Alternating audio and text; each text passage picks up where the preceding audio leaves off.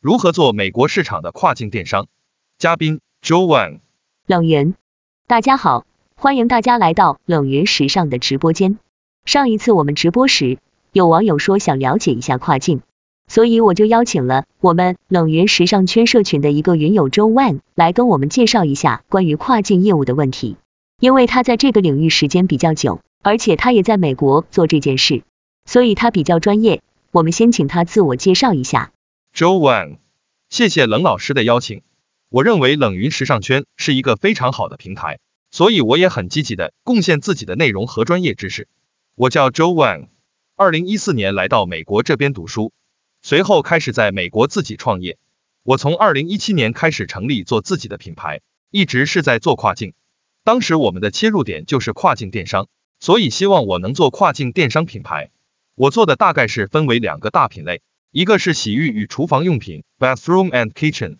另外一个就是我们的时尚 fashion，主要是女性鞋服产品。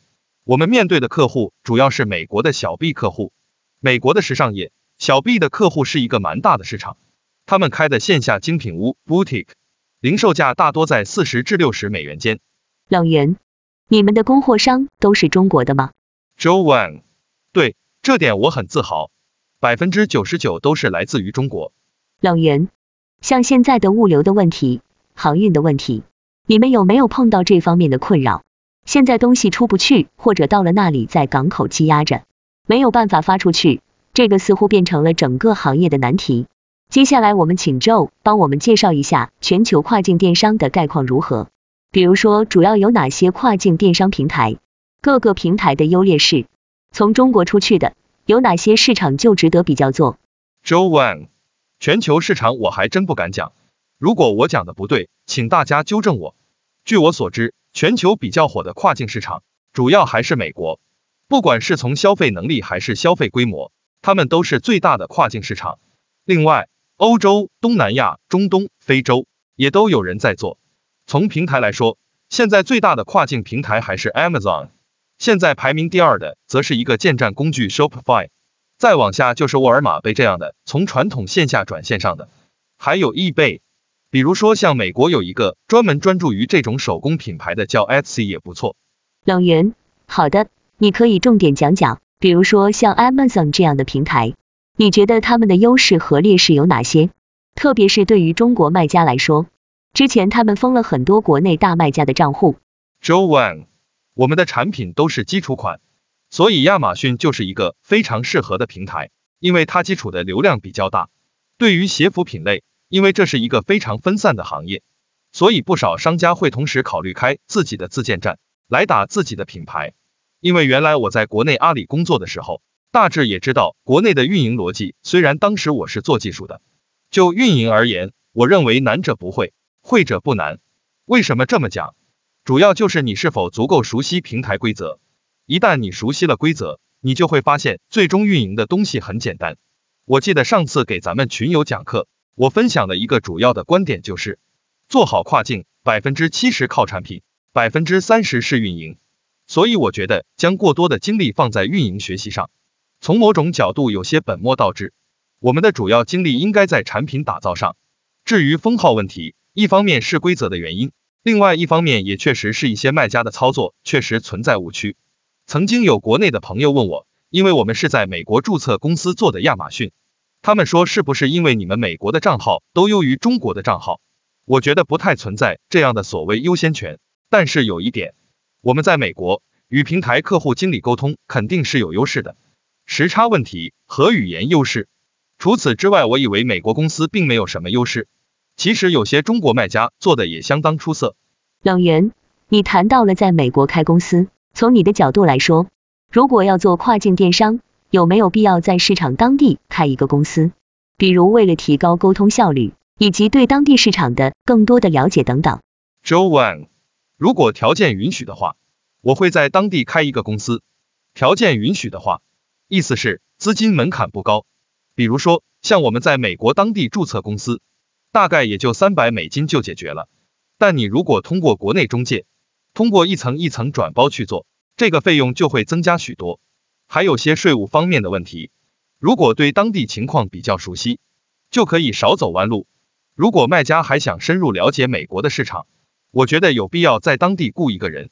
美国大概一个文职人员，差不多月收入四千美元，从你手里付出去的大概是四千五百美元，都是加上各种各样的工资税之类的。这个成本对于国内初始阶段的卖家来讲还是可以接受的。品牌达到一定的规模之后，我则强烈建议一定要在本土设置办公室，它会大大提高工作效率，以及更好的服务好本地市场。冷源，接下来聊聊产品，你觉得做跨境是从细分市场开始更好吗？Joe Wang，我讲一下我自己想切入的点，因为我是一个平台的思维，所以从我的角度上，我们现在干的是希望能够把我的二 B 的批发做成一个线上的组织平台。这个结论是基于对我自身的优势及对跨境电商的理解而得出来的。我认为无论做什么，结合自身优势去做很重要。上周五的时候，我去拜访了的一个品牌，是一位中国人做的美国品牌。他三十多年前就已经选定了一个细分市场，像 Lady Gaga 这样的人就是他的产品主要用户。他说，无论做什么，一开始就给自己定好位很重要，这样你后面的努力才不会白费。谈到产品，肯定要谈到消费者。美国是个多族裔国家，我先声明一下，我们谈多族裔，不涉及任何种族歧视问题。为了让国内听众听得明白，我就直接以白人、黑人，咱们中国人能听得懂的名词去称呼他们。美国有的平台客户就以白人为主，有的会以南部的 Hispano 西班牙族裔为主，或者有的也会以 Latino 拉丁族裔。为什么族裔对于市场区分很重要？因为他们的生活习惯、文化背景以及身材体型差异太大了。比如，他们对尺寸的利己，他们对 sexy 这个词的理解也不太一样。因此，了解自己的客群非常重要。冷源，你刚才说你的小 B 客户，他们大概的员工规模与销售规是多少？Joe Wang，像我的客户的话，百分之八十至百分之九十的应该是我们国内称之为个体户的人，美国叫 self-employed 自雇人员，自己是老板也是员工，可能会再多雇一个员工干些琐碎的工作。他们店铺年销售业绩一年大概在二十万到五十万美金。还有些则是规模比较大的连锁店了，他们不仅有线下店，而且自己也有自己的社交媒体，我们可以把他们称之为 influencer，有些类似国内的网红。但是我之所以把他们叫 influencer，是因为我认为美国的网红和中国的概念有一点儿区别。美国的 influencer 知道自己适合做什么风格，带什么货，他们通常不会什么货都卖，而国内的网红可能是先红，再去靠自己的流量去带货。比如我一个这种客户，他们大概在三年做到了两百万到三百万的 Facebook 粉丝量，一年的销售应该是在两千万美金左右。冷言，说到社交平台，我知道 Amazon 也在做直播。Joe Wang，我们还没有去尝试做直播，因为它的流量太少了。我曾经尝试了一次，他们现在还在成长阶段，我们倒是更多期待我们的 TikTok 能在这块发力。另外，因为我们主要是做二 B 业务。我们很多的客户都在做这种二 C 的直播，效果非常不错。冷源，那么据你所知，他们的直播业绩怎么样？但我估计没有达到像国内李佳琦这种一次直播可以卖到几个亿的案例。Joe Wang，我认为他们的直播业绩和我们差得太远了。从直播概念和发展角度上来讲，美国是远远落后的。美国的这种落后不是因为说直播这种形式的问题。我觉得更多的是因为消费者还没有特别习惯去手机上看一个主播滔滔不绝的介绍产品，然后点击一下链接购买了。无论是技术手段还是消费习惯还有待发展。另外，美国大部分地区去超市买东西还是很方便的，在国内可能要坐地铁、公交、开车或者走路，从停车场到商场还要走一段路，这个时候手里还要提着很多购物袋。美国购物就推一个手推车。所有的东西买好后，手推车可以一直推到停车场，这期间也不用上下楼，也不用手拎得很累的样子，所以大家也不觉得购物很麻烦。冷源，那么你们也没有做独立官网？Joe Wang，我们做了独立的官网。冷源，那启动资金大概多少？Joe Wang，真实的启动资金是，我们大概买模板花了几百美元，雇了一个人去做这个网站，花了几千美元。冷源怎么引流呢？Joe Wang，搜索引擎 SEO 是可以做的，但是 SEO 不会立刻在几个月内体现效果，基本需要一至两年的时间才会慢慢体现效果。我认为我们现在的独立站已经做得还不错了。后面我又请了一个专业的朋友对我们的官网进行优化。做 SEO 的投入并不如想象的那么大，每个月大概是比如说两三千美金的去做两年，但贵在坚持。如果一开始就想两三个月之内看到效果，还是蛮难的。如果是想两个月之内看到效果，那就是做广告，Facebook、YouTube 的投放。